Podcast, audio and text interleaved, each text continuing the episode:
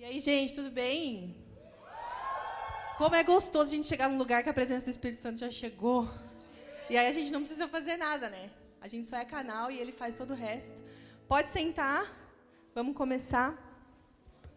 Na verdade, vamos continuar, né? Porque o louvor já foi uma ministração. As orações, Deus já falou tanto. Bom, meu nome é Lenara, sou pastora na Alcance Curitiba. Já escutei falar muito de vocês através do Rafa Barbosa. Então nós temos um amigo em comum, pelo menos. Vocês nunca viram meu rosto, mas a gente tem um amigo em comum aí. Vamos começar nossa amizade hoje, amém? Queridos, eu fiquei tão feliz quando eu cheguei aqui. Aquela moça que orou, no, a primeira moça que orou, cadê ela? Eu estava de blusa, roupa verde escura. Isso. Ela falou uma coisa, eu só virei para Vanessa, a Vanessa, minha amiga, veio comigo, me acompanhando. Ela falou sobre confissão. Falei, Vanessa, esse é o ponto um da minha pregação hoje. O senhor está dando todo para ela, acho que eu vou embora. Acho que não precisa mais eu falar nada depois que ela falou. Então, assim, a gente tem o Espírito Santo que ele gera essa conexão, amém? Então, ainda que vocês não me conheçam, o Espírito Santo já preparou tudo para essa, essa manhã.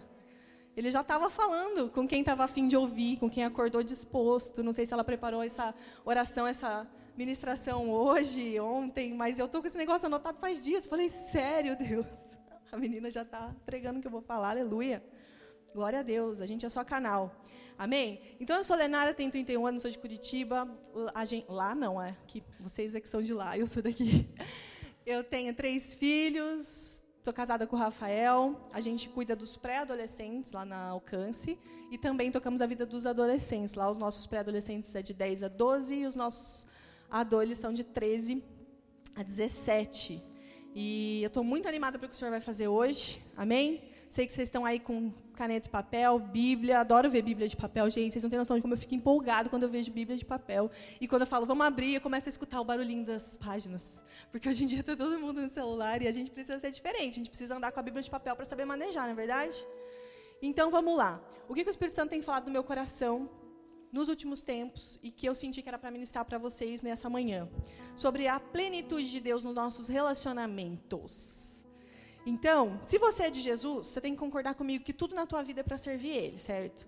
O teu corpo, o teu dom, se você canta, se você é bom de cálculo, você pro, pro, é, provavelmente vai ter uma profissão nessa área. E isso também vai glorificar Deus, vai servir o reino de Deus. A gente ouviu aqui vozes maravilhosas, meninas que têm o dom, estão aqui servindo a Deus, impulsionando a igreja a adorar. Então, tudo que a gente tem na nossa vida é para servir a Deus. E os nossos relacionamentos também. Aí você me pergunta, mas como que os meus relacionamentos, as minhas amizades vão glorificar, vão servir a Deus? E uma, uma das formas, tem muitas formas, mas uma das formas é lixando a gente. Tem um texto em Provérbios que diz como ferro afia o ferro. O amigo afia o seu companheiro. Então, afiar significa deixar você pronto para a guerra.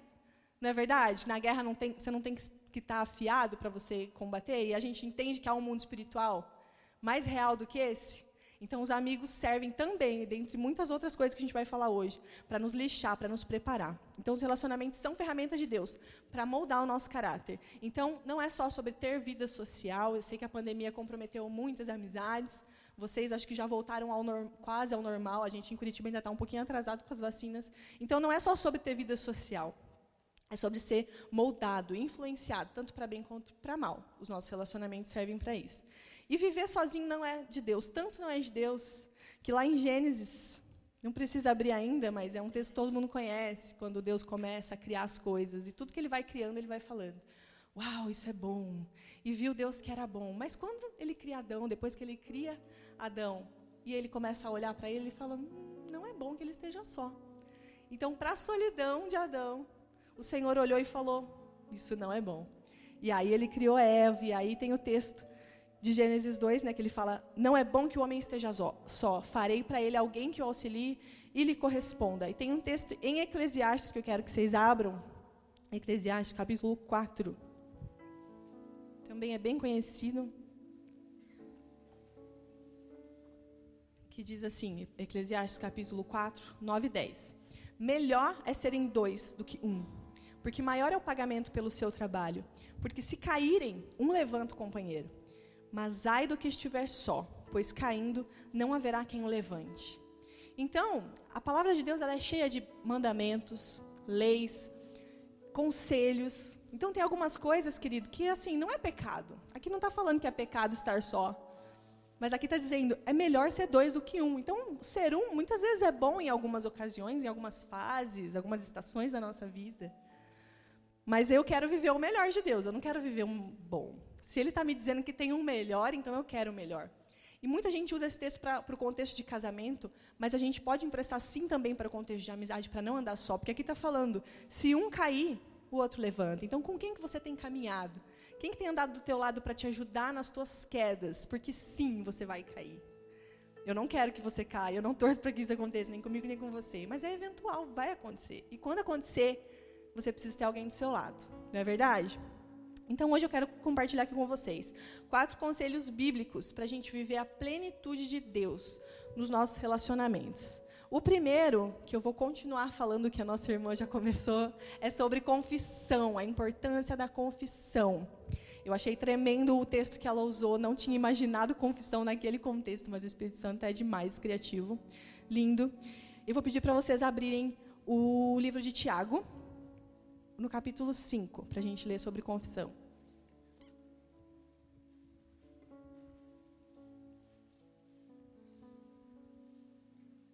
Tiago capítulo 5, versículo 16. Diz assim: Portanto, confessem os seus pecados uns aos outros e orem uns pelos outros, para serem curados. Eu já ouvi muita gente dizer: Ah, não, eu não preciso confessar. Confessar é coisa de igreja católica. Eu posso simplesmente chegar para o Senhor no meu quarto, confessar para Ele, abrir meu coração para Ele lá no secreto, e ali Ele vai me perdoar. Isso é uma verdade? Sim, é uma verdade. Perdão a gente só consegue de Deus, através do Filho dele, através do sacrifício do que Jesus fez. É nele que nós obtemos o perdão e Ele ama receber a nossa confissão quando a gente verbaliza uma fraqueza. Porém, esse texto traz uma chave tão poderosa para os nossos relacionamentos. E quando a gente vive isso, a gente rompe num nível que vocês não têm ideia. Então, quando você diz, ou quando a sua própria mente diz, não, não precisa abrir isso para ninguém, fica só entre você e Deus.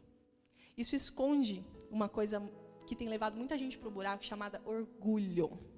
E esse texto, quando ele fala assim, confessa, não é para te expor, não é para você passar vergonha, mas é para você ser curado. Então, se você comete um pecado daqueles cabeludos hoje, daqueles assim que você fala, meu Deus, eu não vou falar isso para ninguém, ninguém pode saber. Vai pedir perdão para quem? Para seu colega de quarto? Querido, queria que você me perdoasse em nome de Jesus. Ele não tem poder para te perdoar, para perdoar os seus pecados. É somente Deus. Quem é poderoso para perdoar é Deus. Mas você concorda comigo que se você pedir perdão todos os dias pelo mesmo pecado para Deus, isso vai mostrar para Ele que alguma coisa está errada? Deus me perdoa porque ontem eu caí em pornografia, eu não queria, fui fraco, me perdoa. Daí no dia seguinte, eu vou ter que pedir perdão de novo, porque vai que Jesus volta hoje. Vai que acontece alguma coisa comigo, eu não quero ir para o inferno, eu preciso andar em retidão. Deus me perdoa porque eu caí em pornografia, não quero mais fazer isso, em nome de Jesus, amém. Você tem o perdão de Deus. Só que o Senhor não te chamou para caminhar desse jeito, caindo todos os dias no mesmo pecado. Amém? Então, esse texto traz uma chave poderosa. Quando eu pego um amigo, alguém de confiança, pode ser um líder ou pode ser alguém mesmo da tua idade, alguém que você tem como exemplo na tua vida, e você fala assim: ora por mim e me escuta. Eu estou fraco nessa área, eu preciso de cobertura, eu preciso de oração. É isso que o texto de Tiago está falando. Confesse uns aos outros e orem uns pelos outros. Essa pessoa vai orar por você. E algo poderoso vai acontecer a confissão e a oração, que é algo que só né, alguém da tua confiança pode fazer por você, Deus não pode. Mas o Senhor pode nos perdoar, mas a cura, tá dizendo, esse texto está dizendo que só vem através dos relacionamentos. Então, vai vir uma cura para a sua vida, de modo que você não vai cair mais tantas vezes no mesmo pecado. Não é isso que a gente quer? A gente não acabou de cantar que a nossa recompensa é Ele? Que a gente quer agradar o coração dele? É só isso que importa, querido. É tudo sobre Ele. Então, se todos os dias eu estou caindo no mesmo pecado, alguma coisa está errada. E a palavra de Deus te dá uma ferramenta para você vencer isso. Através dos teus relacionamentos, você pode chamar alguém para perto. E isso vai trazer a cura para a tua vida. Por quê? Vou te mostrar como. Você confessa o pecado e pede oração para um amigo. Lá no texto de Tiago 5,16, quem não anotou. Deus está querendo te dizer, ei, eu estou te dando relacionamentos para te curar, não é para você se expor, para você se envergonhar. A gente andou na pandemia muito afastado, muitos planos frustrados, alguns amigos que de repente você tinha muito perto, agora tão longe. Mas você pode pedir para o Senhor isso em oração: Deus, traz alguém para perto, alguém que os meus olhos ainda não repararam, às vezes está perto de você, às vezes está nesse retiro e você ainda não conversou. Senta hoje no almoço perto dessa pessoa. Pede essa sensibilidade para o Espírito Santo, porque ele já sabe quem é melhor para andar contigo. Ele já está na tua frente, no teu futuro. E ele conhece as, as tuas características, a tua personalidade. Então não fica sempre na mesma, dá uma sondada. Se você não tem essa pessoa da tua confiança ainda, se você fala, não, eu sou meio fechado, eu prefiro confessar só para Deus. Existe cura para você, querido. Deus não nos chamou para a gente andar só ferido, só com band-aid. Se você está machucado, você fala, não, tudo bem, eu estou sangrando, mas todo dia eu ponho um band-aid, está tudo certo. Não, eu não quero andar assim, eu quero andar curado. E muitas vezes a gente coloca um band-aid e está tudo bem. Mas o Senhor tem o melhor para você. O Senhor não tem o bom, Ele tem o melhor. Eu quero o melhor. Quem quer o melhor? Eu quero acessar esse lugar, eu quero receber amizades que vão ser canal de Deus para me curar. Amém? Tem um texto em Provérbios, você pode anotar, não precisa abrir. Provérbios 28, 13, que diz: Quem esconde os seus pecados não prospera, mas quem os confessa e os abandona encontra misericórdia. Quem os confessa e os abandona. Por que, que é tão importante confessar? Você está, primeiro, exercendo humildade, porque confessar significa trazer à luz, você vai verbalizar. Você já viu aquelas pessoas que pedem perdão por qualquer coisa? Ah, desculpa aí qualquer coisa, tá? E vai embora. Qualquer coisa? Como é que você pede desculpa por qualquer coisa? Se você feriu alguém, se você machucou o coração de Deus, principalmente, não foi por qualquer coisa. Então você precisa colocar nome. Desculpa a Deus porque eu pequei nisso. Desculpa a Deus porque eu fiz um voto contigo e eu falhei. Então, quando você verbaliza o teu pecado, algo que você já fez, você está exercendo a humildade. É muito ruim quando alguém te machuca e aí a pessoa fala, ah, tá, vou lá pedir desculpa. Desculpa aí qualquer coisa. É ou não é? Você foi machucado, você quer que a pessoa assuma o erro dela. Eu tenho um senso de justiça absurdo. Quando eu era criança, eu achei que eu ia ser advogado. Mas eu vim para o design.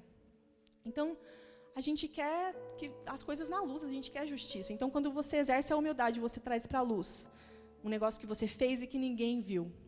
Só Deus e você. Outra coisa, você está tirando o poder de acusação do diabo. Porque agora ele não pode te acusar de mais nada, você já confessou. Quando a gente cai e acoberta aquilo e não confessa, você está dizendo o que para o diabo? Amanhã eu posso fazer de novo. Segredinho nosso, tá? Infelizmente, é essa mensagem que você está passando para ele. Aquele ali é meu, porque ele está acorrentado. Ele não quer deixar. Porque se ele quisesse deixar, o que, que o texto diz? Ele ia confessar e abandonar. Então, quando você confessa, você está dizendo, eu estou indo abandonar. Eu estou confessando porque eu não quero mais. Eu não estou confessando porque, ah, é minha falha, faz parte de mim, eu sou assim mesmo. Não, eu não sou assim mesmo. Deus me criou para ser santo. Eu vivo num, num corpo que tem suas tentações, e nessa fase que vocês estão, eu sei que não é fácil. Vocês são bombardeados com tentações, é uns hormônios, umas, uns pensamentos que vocês não sabem de onde vêm, não sabem administrar. Mas a boa notícia é que o Espírito Santo existe, ele é acessível a você. E ele te dá ferramentas para você vencer isso e para você viver hoje o propósito do Senhor para sua vida, não amanhã. Ah, quando eu for adulto eu vou ser igual o pastor tal. Ah, quando eu tiver idade, dinheiro, carro, casa, família, eu vou ser. Não, é hoje. Tem pessoas do seu lado hoje esperando uma resposta de esperança da tua boca para não irem para o inferno, você sabia? Ontem a gente teve uma noite muito especial nos adolescentes lá da Alcance. A gente está falando sobre o Setembro Amarelo, prevenção ao suicídio. A gente abriu um forms no Google para eles mandarem pergunta para uma psicóloga que estava lá ministrando a gente. E eu fiquei chocada com o tanto de pessoas, não somente perguntando, coisas sobre o assunto, mas abrindo o coração de ter pensado em se matar naquela semana. Não foi um ou dois, foram vários. De pessoas que praticam automutilação, que se cortam para trazer para o físico uma dor que ela pode ver, porque a dor da alma está impossível de lidar. Pessoas que conhecem Jesus, pensando em tirar a própria vida. Não, não é porque elas querem ir para o inferno, não é porque elas querem chamar atenção. Elas querem acabar com uma dor que elas não sabem lidar. E vocês são voz de esperança para essas pessoas. Pode ter um amigo do seu lado que você acha que está tudo bem porque ele é risonho, ele é popular. E Deus quer te usar para tirar essa máscara. Porque muitos populares estão entrando nos seus quartos e se cortando porque não aguentam mais a própria vida. Então vamos pedir para o Espírito Santo essa sensibilidade para a gente fazer diferença hoje. E esses dias vão ser marcantes. Aqueles que não têm destino, aqueles que estão achando que estão aqui à toa na terra e que se morrer amanhã não vai fazer diferença, o Senhor vai dar destino para você nesses dias. O Senhor vai dizer especificamente para que, que você nasceu. E o Espírito Santo, quando ele coloca o selo de pertencimento dele em nós, nada mais importa, querido. Você pode ser excluído dos grupos, você pode ter diferenças com teu pai e com tua mãe, você pode ter sim tuas falhas, tuas quedas, porque a gente luta contra o pecado diariamente, mas você vai saber que você é dele. E isso basta. Amém? Então, quando a gente recebe essa instrução do Senhor, peraí, tá difícil, mas Deus me deu uma chave na palavra. É através dos relacionamentos que eu vou ser curado por Ele. E outra coisa que acontece quando, quando a confissão, quando a gente pratica a confissão, eu faço um pacto de confiança com essa pessoa. Então, assim, eu tenho quem vai me ajudar, eu tenho alguém para me cobrar. E aí, fulano, como é que tá essa semana? Mandar uma mensagem. Ou então você toma a iniciativa. Ei, amigo, ora por mim que essa semana não está fácil. E aí, de repente, você percebe, nossa, meu dia realmente foi bom. Alguém cobriu a sua vida de oração. A oração tem poder.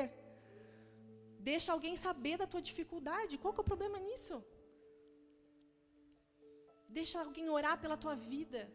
Deixa alguém dividir o fardo com você. É tão mais bom, é tão mais gostoso, tão mais leve. Amém? Então nós temos um recurso vertical, que é o poder de Deus, o perdão de Deus, a graça do perdão de Deus, do sangue de Jesus que nos lava de todo pecado. Como é maravilhoso saber que se eu cair, eu tenho perdão. E ele, me, e ele não conta quantas vezes a gente pede perdão. Nossa, hoje você, esse mês você esgotou a cota de perdão, não vou mais te perdoar.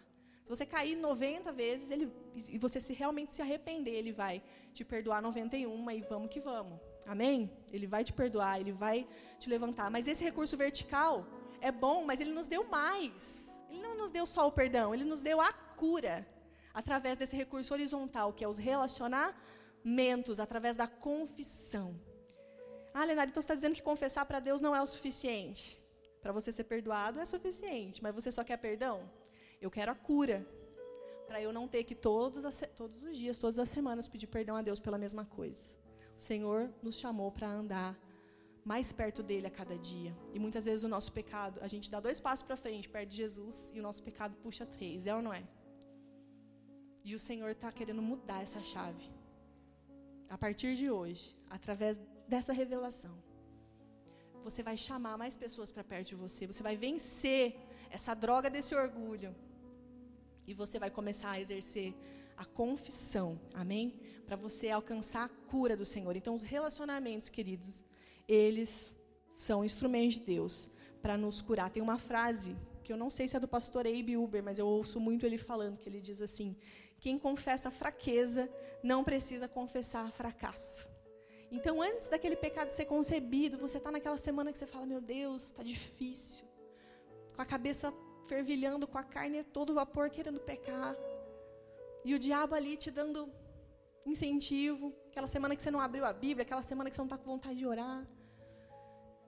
Pera lá, eu vou pedir ajuda. Amigo, ora por mim.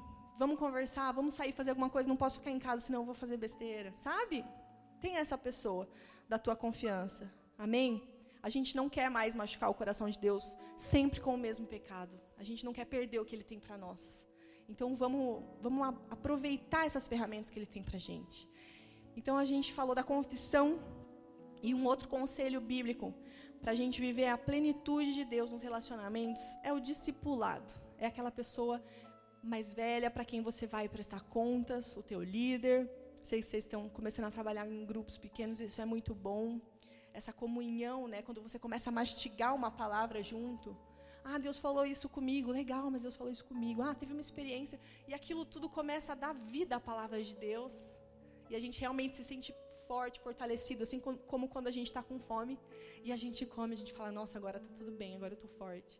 É dessa forma que funciona. Eu quero contar uma experiência que eu passei uma vez e que o Senhor me ministrou demais, uma experiência tão comum, nada espiritual, que foi um tombo que eu levei, que eu ralei o meu joelho, meu braço. Quem me via na rua achou que eu tinha caído de moto, de verdade. Bobeira total, que se eu contar por que eu caí, vocês vão rir. Eu estava voltando do meu trabalho, numa determinada avenida ali de Curitiba, que tem um, uma calçada toda né, pedregosa, mas eu, eu caio sem precisar de, de pedra no caminho. Eu sou bem desajeitada.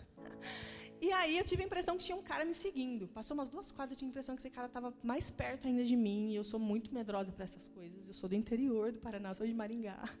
Não é tão interior assim minha cidade, mas amém. Mas a Curitiba ainda era novidade para mim. Nós havíamos chegado há pouco tempo. Já faz alguns anos. E eu comecei a correr. Falei, eu vou correr para ficar longe desse cara. Tinha uma pessoa na frente, assim, na calçada. Falei, eu vou chegar até perto dessa pessoa, fingir que eu estou junto e esse cara vai me esquecer. Gente, não sei como, mas eu tropecei em alguma coisa e eu voei. Eu voei num grau que, quando eu caí no chão, eu estava tonta. Falei, eu não acredito. Olhei para trás, o cara nem estava mais. Eu falei, olha isso, gente. Uma, pessoa adulta, voltando do trabalho, no chão.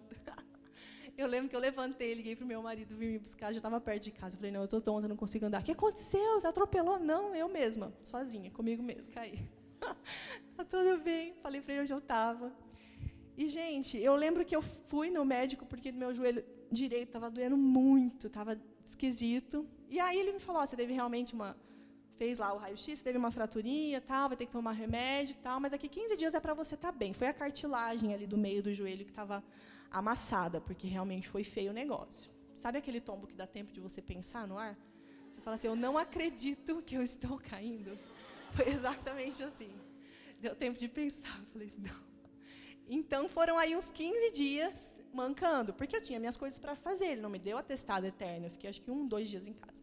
Então eu caminhava, mancando e tudo bem. Eu descobri uma forma de andar que não doía meu joelho. Como que era essa forma? Eu não dobrava. Então essa perna aqui fazia todo o trabalho e essa aqui se arrastava. E passaram-se os 15 dias eu tomando a medicação, era para o joelho voltar.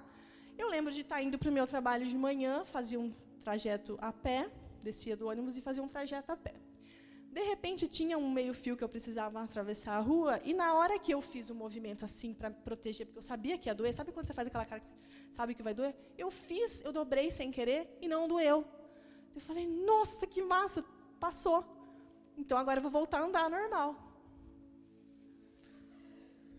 Aí eu dobrava o joelho tendo que pensar. Eu falei, gente, eu vou ter que pensar para caminhar. A minha vida inteira eu andei vinte e poucos anos que eu tinha na época, mas aquilo estava mais forte do que eu. Parece que a dor que eu senti por 15 dias preparou meu corpo para se proteger dela. Então eu não estava acreditando ainda, não tinha caído a ficha de que eu havia sido curada.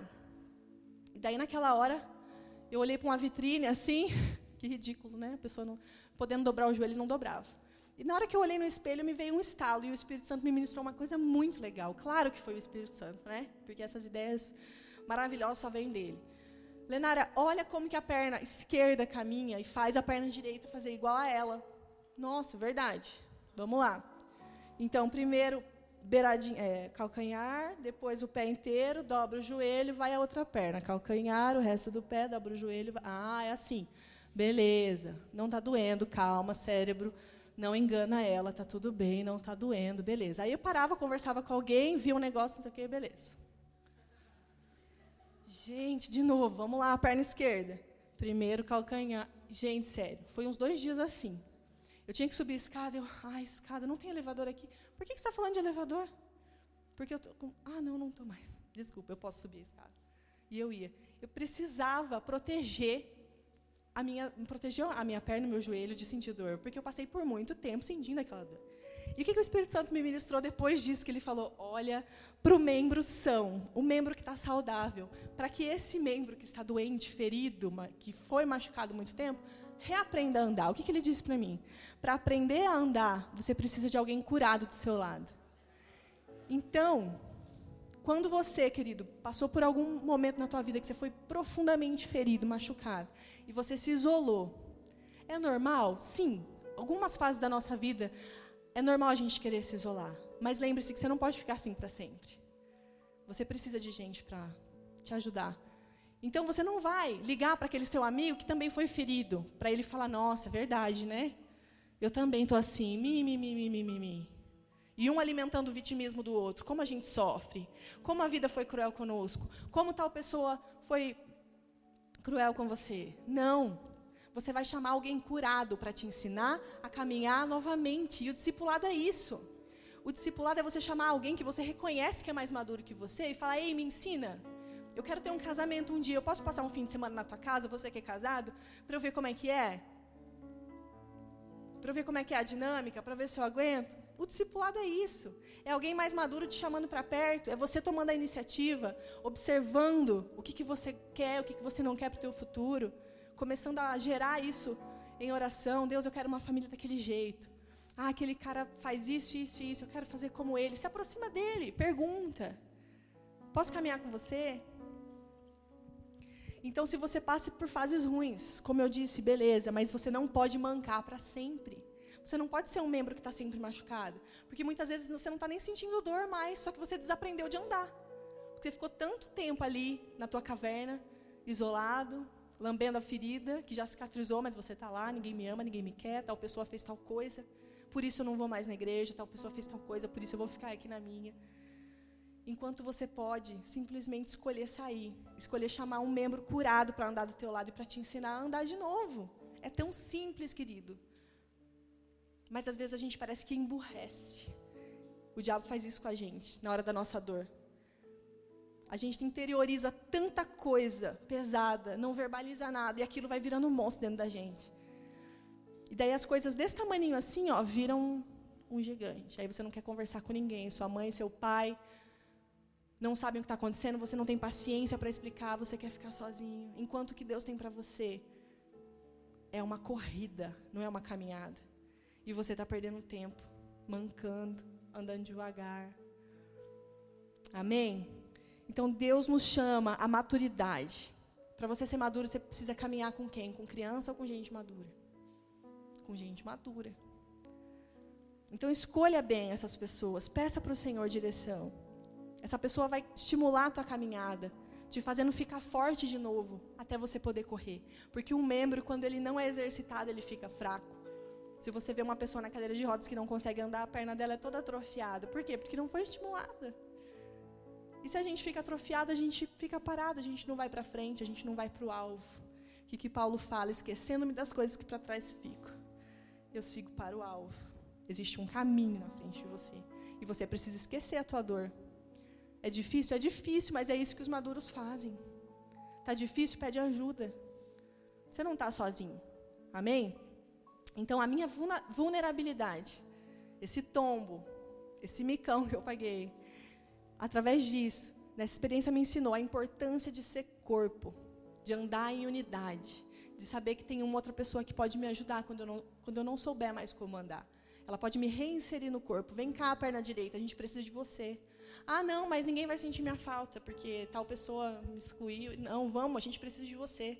Mas eu não sei mais, eu estou por fora. Não, vem, a gente precisa de você. Você é único, querido. Você tem noção que as características que você tem, só você tem? E que às vezes você pode olhar para algum ministério e falar, ah, eu quero servir nesse ministério, mas tem tanta gente, deixa quieto. Não, tem alguma coisa que o Espírito Santo vai revelar só para você. Ele não abre mão de você, é você que ele quer. Amém? Pode ter muita gente, mas ninguém é igual a você. Às vezes você pode até ter ouvido teus pais já falarem um dia: Ah, esse aí nasceu de surpresa, a gente não planejou. Aí o diabo veio e falou assim: Teu pai e tua mãe não queriam você, não, você é um penetra. Mas você sabia que você não começou no ventre da sua mãe? A tua mãe acha que você começou no ventre dela, às vezes. Não sei se ela já teve essa revelação. Mas você começou no coração de Deus. Ele sonhou com você muito antes, mas muito antes.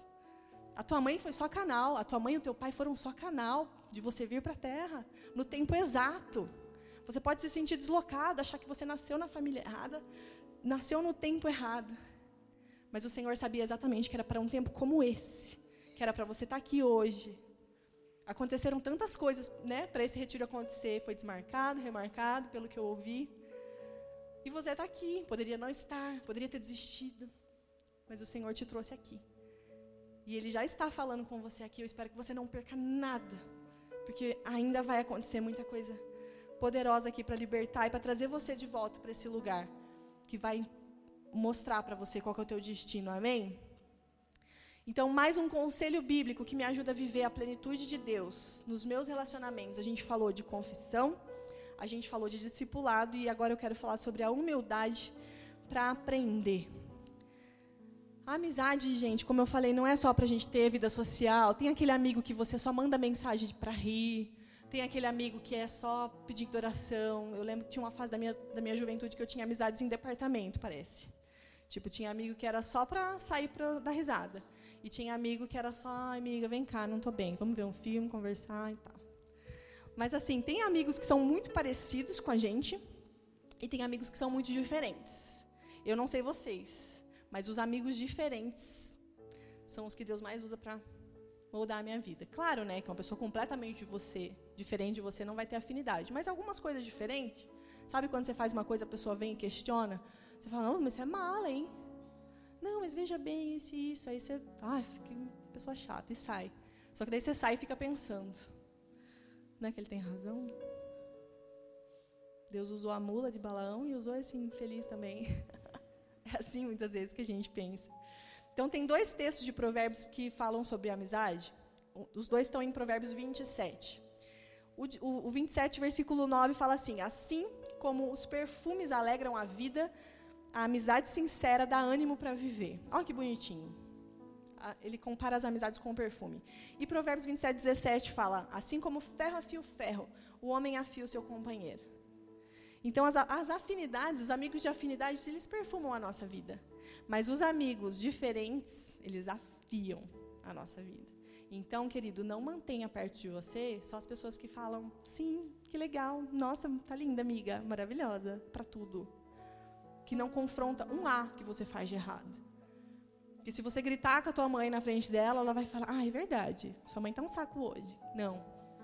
Aquela tua amiga que vai falar: ei, ela é tua mãe, ela é autoridade sobre a sua vida. Repensa o jeito que você fala com ela. Faz diferença dentro da sua casa. Ai, que saco! Você é igual a minha mãe. Mas são esses amigos que levam, elevam a gente. Quem quer ir para um outro nível do que o Senhor tem aqui? Então, gente, vamos virar essa chave. Vamos andar com quem desafia a gente a ser melhor, a ser mais maduro. Amém? Tem um texto em Tito. Vou pedir para vocês abrirem Tito, capítulo 2.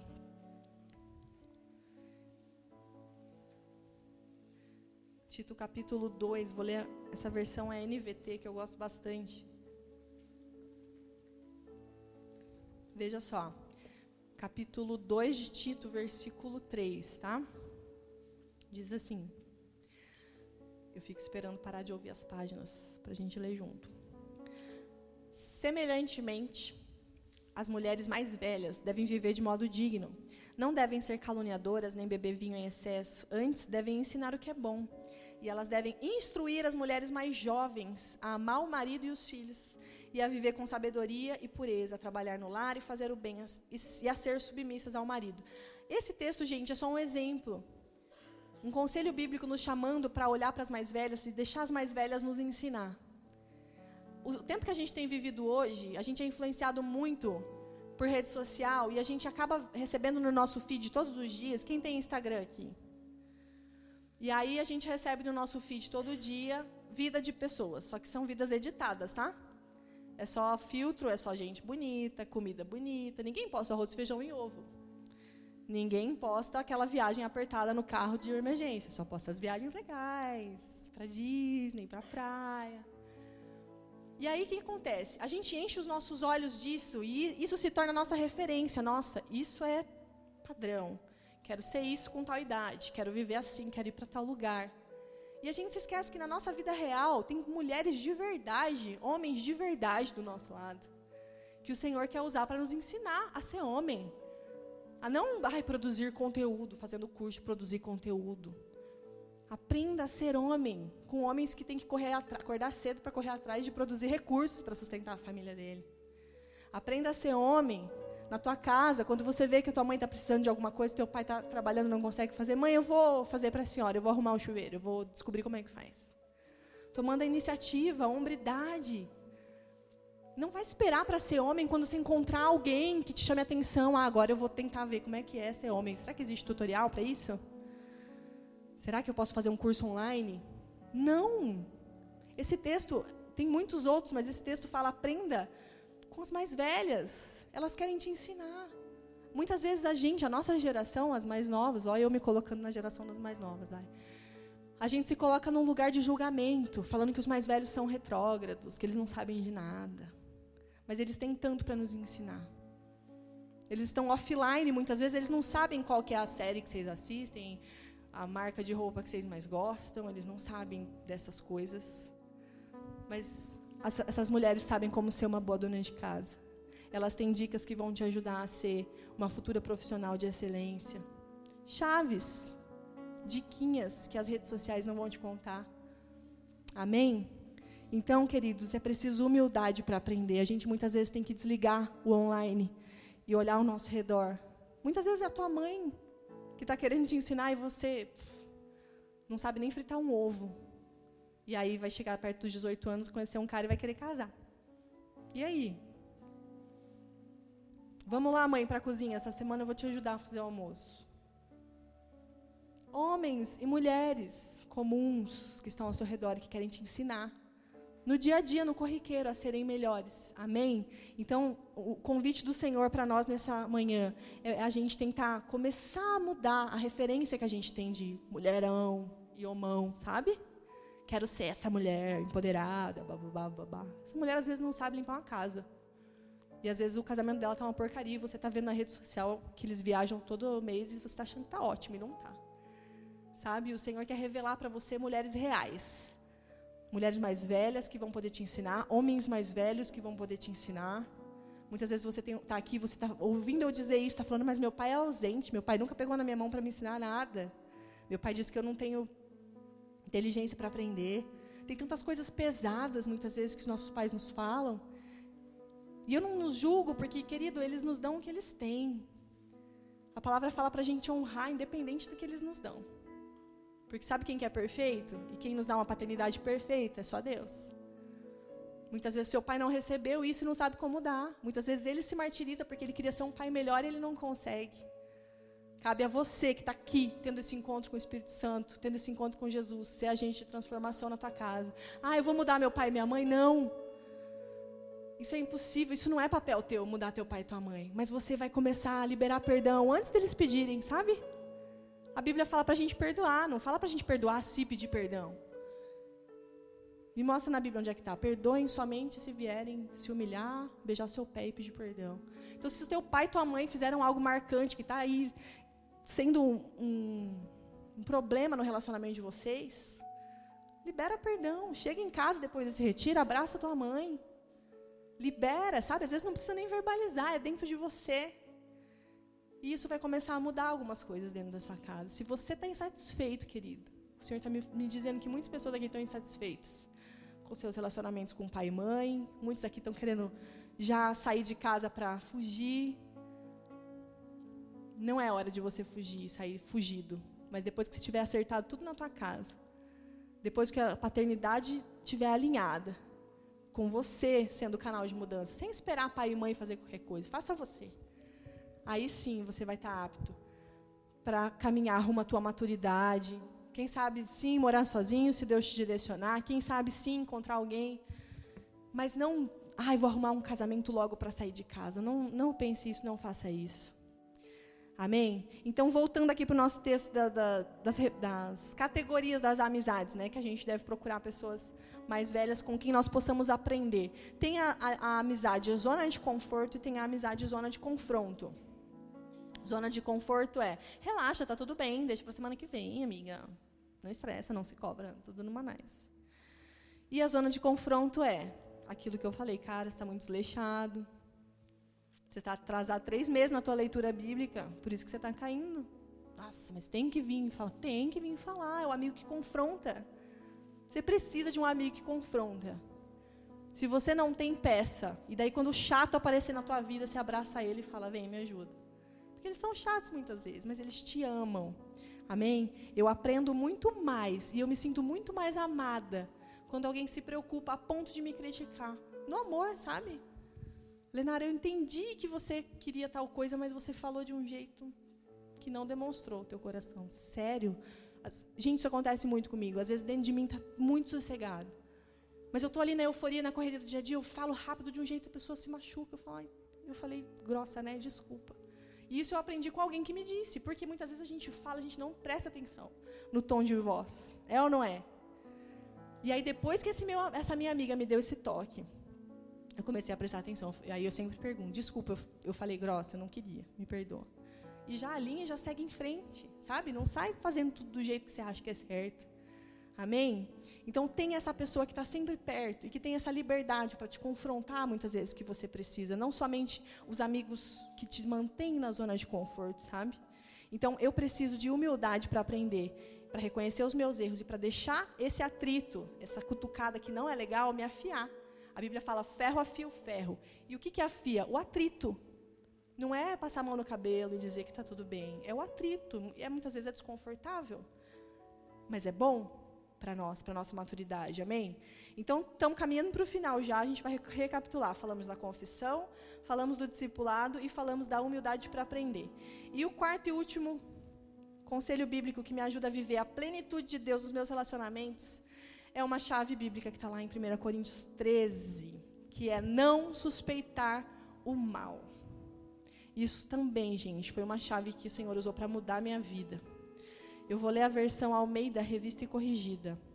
1 Coríntios 13, é, versículo 4 e 5.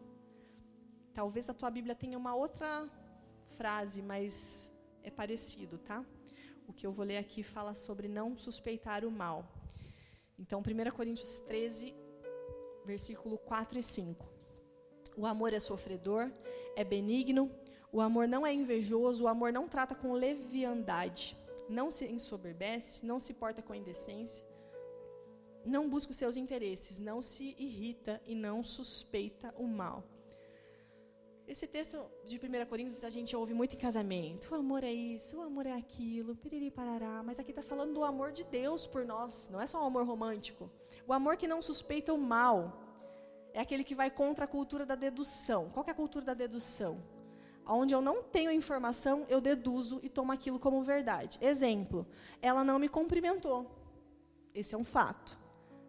A dedução é, ela não gosta de mim. E aí a gente pega o quê? A dedução e a gente toma como verdade. E isso machuca a gente, a gente caminha dessa forma, com aquele ranço aqui. A pessoa nem viu você, nem sabe teu nome. E você acha que ela odeia você. Ou então, um, outro fato, um feed de foto só foto feliz, só momentos felizes. E aí você deduz o quê? Essa pessoa está bem. Não, nem sempre. Então, assim, esses são exemplos simples de dedução do nosso cotidiano. Então, a dedução ela não é errada por si só. Ah, não, não sei, eu acho que. A gente fala muito no dia a dia, eu acho que é isso. Ah, ela fez isso, isso e isso, eu acho que pode estar acontecendo isso. Então, quando o texto bíblico ali de 1 Coríntios fala não suspeita um mal, é um outro nível, gente. A gente pega essa nossa tendência da nossa cabecinha criativa de pensar o mal e a gente vira ela para o outro lado. Então, ao invés de pensar que fulana não gosta de mim, ela me, me cumprimentou, ela passou por mim, ela me viu, ela olhou na minha cara, me cumprimentou, ela não gosta de mim. O que é não suspeitar o mal? Eu não vou suspeitar que ela me odeia, vou suspeitar que ela é míope, sei lá. Gente, juro para vocês, quem tem miopia sabe. Você está aqui, ó, não tem noção do que, que é uma pessoa ali. Entendeu? Está perto de mim. não sei se ela está rindo, se ela está mostrando a língua, se ela está fazendo sinal. Sai daí, vai passar um caminhão. Então, assim, ó. Não estou vendo. Só que a, o que, que, o Senhor nos fala? Não, de, não suspeite o mal. Usa essa criatividade. A gente é muito criativo para imaginar e para pensar coisas mirabolantes, muitas vezes. É ou não é? Eu acho que ela fez isso porque ela está com inveja. É, e ela tá com inveja, porque semana passada eu comentei, eu postei um negócio e ela não curtiu. Só ela não curtiu, então ela tem inveja. E você faz uma novela mexicana na tua cabeça. E a pessoa só não te viu. Na semana seguinte a pessoa te cumprimenta e você fala, falsa. Tem noção, gente? Mulher faz muito isso, tá? Tô falando do contexto feminino. Não sei como é que é direito com os meninos. Então, esse conselho bíblico de não suspeitar o mal é isso. Se poupa dessa bobagem de ficar pensando. Tira isso da sua cabeça. Deus está te convidando. Vem amar do jeito certo. O verdadeiro amor não suspeita o mal. E você está fazendo isso por você, não é pelo outro. Sei lá o que está acontecendo que o outro não me cumprimentou. Sei lá. Eu vou prestar contas a Deus pela minha vida. Eu não vou prestar contas diante de Deus um dia pelo que fizeram comigo. Ah, Deus, eu vim aqui diante do teu trono, juízo final. Eu quero dizer que meu pai me batia muito forte quando eu era criança. Eu quero dizer que a minha mãe não tinha paciência comigo. Eu quero dizer que eu fui abandonado. Eu quero dizer que eu fui injustiçado. Não. Eu quero dizer que aquela menina não me cumprimentou, aquela falsa. O Senhor vai pedir conta sobre como você reagiu a essas coisas que fizeram com você. Essa é a sua parte. As outras pessoas são as outras pessoas. Não sei porquê. Deus abençoe ela. Às vezes ela está num dia mal. Vou orar por ela. Olha que crente. Dá, dá para ser. Dá para ser assim. Existe um caminho. Nesse mesmo texto 1 a Coríntios, existe um caminho ainda mais excelente. Existe um caminho melhor. Se você tem andado na mediocridade, na média, e você acha que está tudo certo, o Senhor tem um caminho mais elevado para você. Aonde a tua carne vai vir com a tendência de pecado, com a tendência de pensar o mal, de inflamar teu coração de ódio pelas pessoas, de raiva. Não vou mais andar com esse, porque esse deve me odiar, porque esse deve falar mal de mim, porque aquela ali não gosta de mim. Baseado no quê? Dedução. Você chama o diabo para vir aqui no teu ombro, igual, igual, naqueles desenhos, e deixa ele falar, e você fala, é verdade, uhum, é isso mesmo. E não, o Senhor te chamou para andar em liberdade. Não suspeita o mal, suspeita o bem. Usa a tua criatividade para imaginar algo bom e libera isso da sua cabeça. Não sei o que aconteceu. Essa pessoa não deve estar passando por um dia bom. Eu decidi ter um dia bom. Eu vou liberar essa amada do Senhor, em nome de Jesus, que ela tenha um dia maravilhoso e aprenda a ser simpática como eu. Aleluia.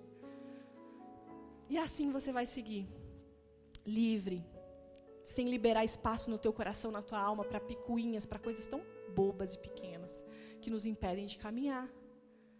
O Senhor quer que você ande mais rápido e mais rápido a cada dia até você chegar ao ponto de correr. E as pessoas vão olhar para você e vão falar assim: Nossa, mas aquele menino, ele estava escondido até uns dois anos atrás, ninguém sabia nem o nome dele. Olha o que ele está fazendo, olha onde o Senhor tem levado. Claro que ninguém viu, querido, porque a semente é escondida. Ninguém vê as tuas raízes, ninguém vê você no teu quarto, no teu secreto, pagando preço, orando. Ninguém vê quando você engole uma ofensa e você tem vontade de revidar, e o Espírito Santo que está do teu lado diz: calma, sossega. Ninguém vê os teus silêncios, só o Senhor vê. Mas a boa notícia é que o Senhor vê e Ele recompensa. Tudo aquilo que você paga preço no teu secreto, a palavra diz que Ele recompensará você em público. Amém? Então, tudo aquilo que você tem semeado no teu secreto, querido, que ninguém está vendo, não é em vão, acredite.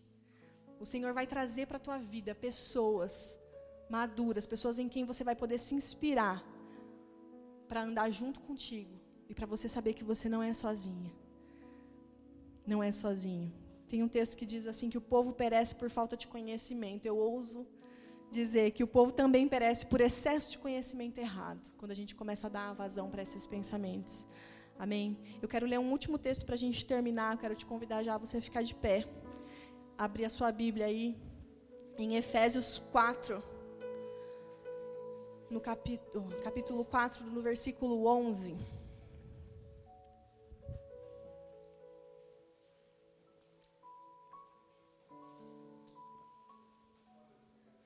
Que diz assim, Efésios 4, a partir do 11. E ele mesmo deu uns para apóstolos, e outros para profetas, e outros para evangelistas, e outros para pastores e doutores, querendo o aperfeiçoamento dos santos para a obra do ministério, para a edificação do corpo de Cristo. Aí no versículo 13 diz: Até que todos alcancemos a unidade da fé e do conhecimento do Filho de Deus e cheguemos à maturidade, atingindo a medida da estatura da plenitude de Cristo. Versículo 14: O propósito é que não sejamos mais como crianças, levados de um lado para outro pelas ondas, nem jogados para cá e para lá por todo o vento de doutrina e pela astúcia e esperteza de homens que induzem ao erro. Esse texto continua, tem muita coisa a saber aí nessa, nesse capítulo. Mas perceba, queridos, que o objetivo do Senhor para você é que você se pareça com Cristo. O versículo 13 diz: a medida da estatura da plenitude de Cristo. Tudo que Jesus fazia, você pode fazer tudo que Jesus era, você pode ser. Ah, mas Jesus era todo poderoso. Não, ele se esvaziou de todo poder. Sabe qual é o superpoder de Jesus? Intimidade com o Pai. ele ouvia claramente ele obedecia. Jesus não era diferente de mim, de você. Ele se esvaziou. Ele falou: Eu vou, eu vou ser igual. Sabe por quê? Para quando você for confessar para Ele no teu quarto, para quando você precisar de um colo de, de, um amigo, Ele vai te dizer: Olha, eu sei exatamente do que você está passando, porque eu já fui homem. A Bíblia fala que não. De, todas as coisas Jesus já foi tentado, absolutamente tudo. Ele foi tentado em tudo. Então, sabe a tentação que você tem que você fala: Cara, Jesus não vai me entender, porque isso aqui é muito carnal. Não, Ele vai te entender, porque Ele foi tentado nisso também, acredite. Eu acredito na Bíblia de capa a capa, e isso também está lá, e isso também é verdade. Então ele é o sumo sacerdote que pode se compadecer da gente, porque ele passou pela mesma coisa, pelos mesmos desafios. Jesus se sentiu inseguro como eu? Sim. Jesus se sentiu abandonado como eu? Sim. Ele pediu, gente, vamos orar comigo um pouco, estou angustiado. E aí ele voltou e os amigos dele, dele estavam dormindo. Ele já se sentiu sozinho, ele já se sentiu pressionado. Às vezes você tem uma decisão tão séria para tomar e você não se sente capaz. Jesus sabe. Ele já foi tentado nas mesmas coisas, ele já se sentiu da mesma forma que você. Eu quero orar com vocês, depois a gente vai fazer um momento profético aqui. Feche teus olhos, queridos, e vamos colocar diante do Senhor o nosso coração, as nossas limitações. Pai, eu te agradeço porque o Senhor nos fez imperfeitos. O Senhor usa as nossas imperfeições para correr para o teu colo, para depender mais de ti. Isso é tudo que importa, Senhor. Que nós estejamos debaixo, totalmente debaixo da tua dependência, Senhor. Se a gente tiver alguma conquista nessa terra, é só porque o Senhor permitiu e porque o Senhor nos fez capazes. Se temos algum valor, Senhor, foi porque o seu filho morreu e nos deu esse valor. O Senhor deu aquilo que o Senhor tinha de mais precioso para nos ter de volta, para ter comunhão conosco. Nós te louvamos pelo teu filho e eu declaro, Senhor, que esses adolescentes, cada um deles que está aqui hoje, que veio para esse tempo, vai provar a plenitude do conhecimento do Senhor. Eles não vão viver meio evangelho, eles não vão viver meia Bíblia, meia verdade. Eles vão viver o teu melhor, a plenitude, Senhor. Eles não vão pegar textinho fora de contexto e tentar aplicar na sua vida, mas eles vão moldar a sua vida, a tua palavra. Eles vão viver em metanoia, eles vão viver em mudança de vida. Senhor, eu oro para que o Senhor traga para cada um aqui relacionamentos saudáveis Pessoas, Paizinho, que vão se dispor a andar com eles, que vão orar junto, que vão chorar junto, que vão desfrutar, Senhor. Eu sei que muitos já têm desfrutado disso aqui, e que esses, Senhor, sejam, sirvam de inspiração para aqueles que ainda caminham isolados, que preferem ficar quietos, sozinhos. Não, não existe, Senhor, um membro andar sozinho. Nós precisamos ser corpo para ir mais longe. Nós precisamos estar alinhados num corpo, fortalecidos num corpo, aonde se eu choro, o outro membro vai sentir, porque ele está conectado comigo. Aonde eu não vou deixar o meu orgulho me empurrar para longe, eu quero estar tá conectado. Senhor, nos ajuda a vencer o orgulho, nos ajuda a vencer a vergonha, Pai. Do que importa a nossa reputação, se estamos morrendo Querido, não tenha zelo, mais zelo pela tua reputação do que você tem pela tua vida com Deus. O mais importante é você andar com Ele. O mais importante é você desfrutar da plenitude que Ele oferece para você. Não se importa com o que vão pensar de você. O Senhor te conhece, Ele te ama. Senhor, eu oro contra todo tipo de acusação e de engano maligno, Senhor que possa estar, Senhor, tentando roubar essa semente agora do coração dos meus irmãos. Às vezes você diz: Ah, mas você não sabe o meu contexto, você não sabe de onde eu vim, você não sabe pelo que eu tenho passado. Eu não sei, mas o Espírito Santo de Deus sabe. E a Bíblia ainda assim é para você.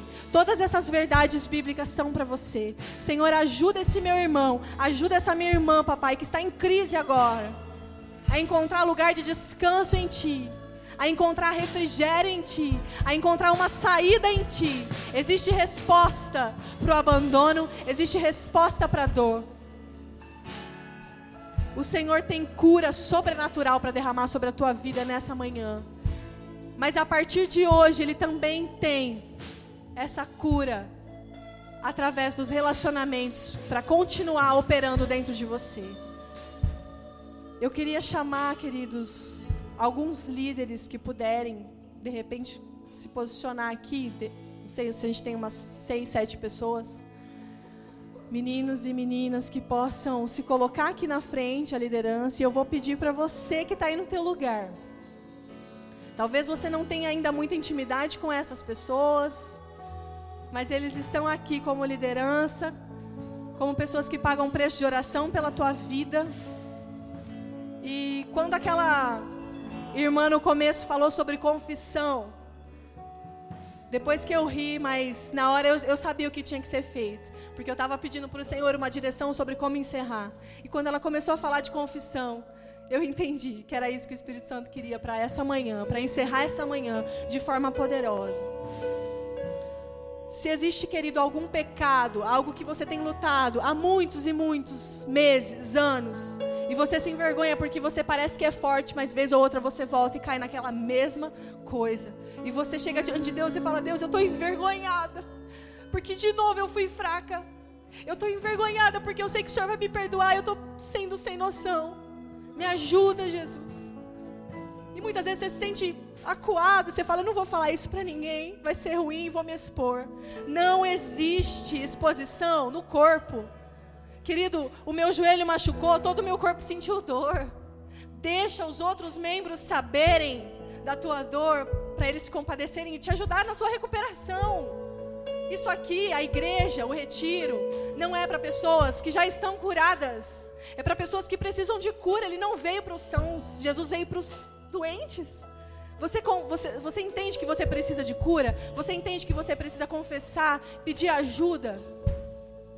Então, eu quero convidar vocês, não somente para esse momento, mas quando sair daqui, exercer isso também com o teu líder, com um amigo da tua confiança. Amigo, eu estou fazendo isso, isso e isso. É pesado, é feio. Mas ora por mim, me ajuda a sair dessa. Você vai sentir um trilhão de toneladas mais leve. Então vamos começar nessa manhã. Essas vidas estão aqui dispostas a ouvir você. Se você quiser confessar alguma fraqueza da tua alma, da tua carne, que você não está conseguindo vencer sozinho, o Senhor vai te dar uma chave nessa manhã que vai te ajudar a vencer esse pecado. E você vai conquistar essa chave através da confissão. Então a banda vai tocar, eles vão continuar ministrando. Quem for ficar nos seus lugares vai fechar seus olhos. E quem quiser exercer a confissão. Esses irmãos, essas irmãs estão aqui não para te julgar, mas para te ouvir, para orar contigo e para te abraçar e ser instrumento de cura na tua vida. Amém? Então eu vou fazer uma última oração. Depois a banda vai orar e vocês estão liberados para isso. Pai, em nome de Jesus, eu quero quebrar agora dos ares toda acusação, todo medo, Senhor, que Satanás está querendo jogar na